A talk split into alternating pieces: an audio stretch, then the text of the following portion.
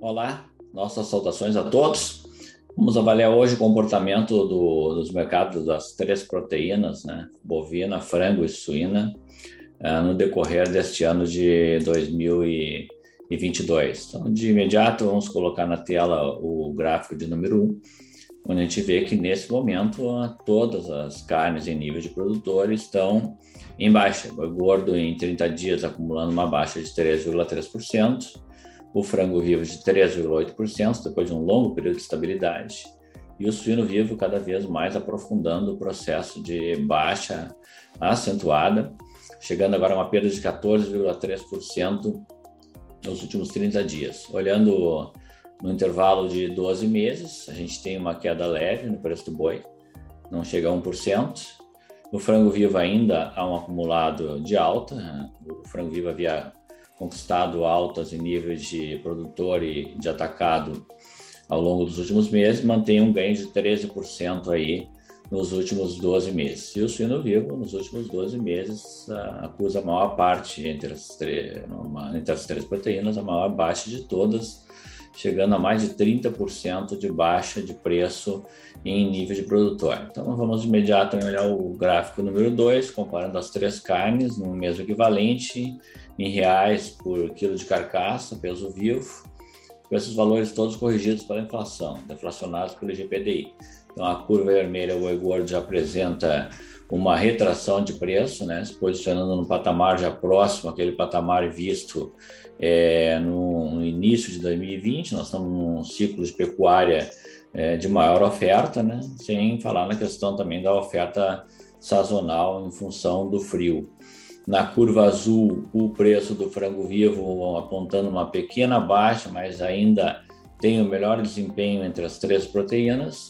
E o suíno vivo começou um processo de baixa em meados de 2020 e agora é, chega no menor patamar desde 2019 no mercado interno, acumulando uma baixa bastante acentuada. É, no caso do boi, né, realmente a lentidão de vendas é, é, grande no mercado interno, há alguns bloqueios de plantas brasileiras na exportação para a China. Os frigoríficos conseguiram alongar escalas com oferta de boiadas terminadas a pasto e a tendência ainda de uma pressão baixista sobre os preços. Né? Essa pressão decorre do crescimento da oferta, típico desse período do ano, pastais começam a se deteriorar a disponibilidade para abate vai crescendo para evitar gastos com suplementação, com rações.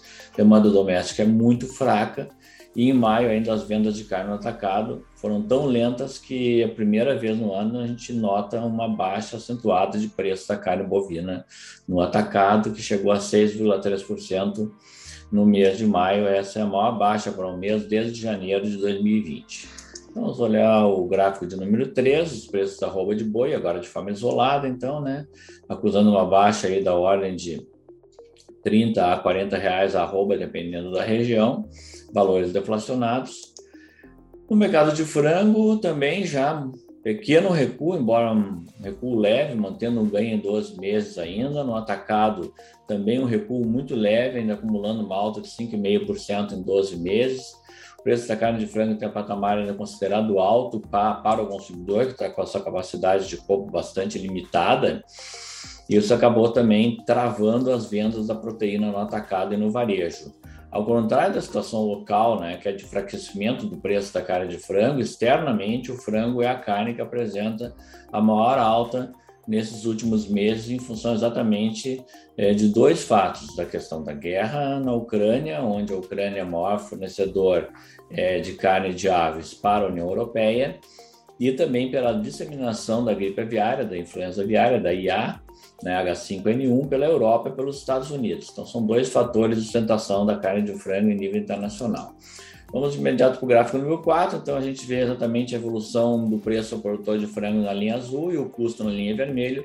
O frango, apesar dessa baixa recente, ele consegue se manter ainda acima dos custos de produção. Olhando no gráfico número 5, o frango resfriado no atacado, mostra-se uma recuperação bem intensa em 2022 e agora um pequeno recuo, mas ainda é a carne com melhor desempenho no atacado nesse último é, período, no mês de maio e também ao longo de 2022.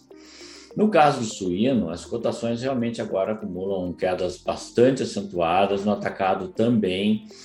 Há uma baixa nominal é, no atacado de 12,6% em 30 dias e de 22% nos últimos 12 meses. Cenário de preço é baixo, custo de produção elevado, cresce a preocupação com excesso de produção, demanda interna enfraquecida e ainda colaborando com esse quadro negativo, é, a fraqueza das exportações brasileiras esse ano. Perdemos a cota de 100 mil toneladas que tínhamos para exportar para a Rússia no primeiro semestre do ano, e isso acabou gerando ainda um excesso de oferta no mercado interno. É difícil para a suinicultura nesse momento, é, trabalhando numa linha de prejuízo e procurando é, reduzir a oferta justamente para trazer um equilíbrio para o mercado que tem um volume menor de exportação do que o ano passado e tem uma demanda interna completamente enfraquecida. Então, vamos de imediato para o gráfico número 6.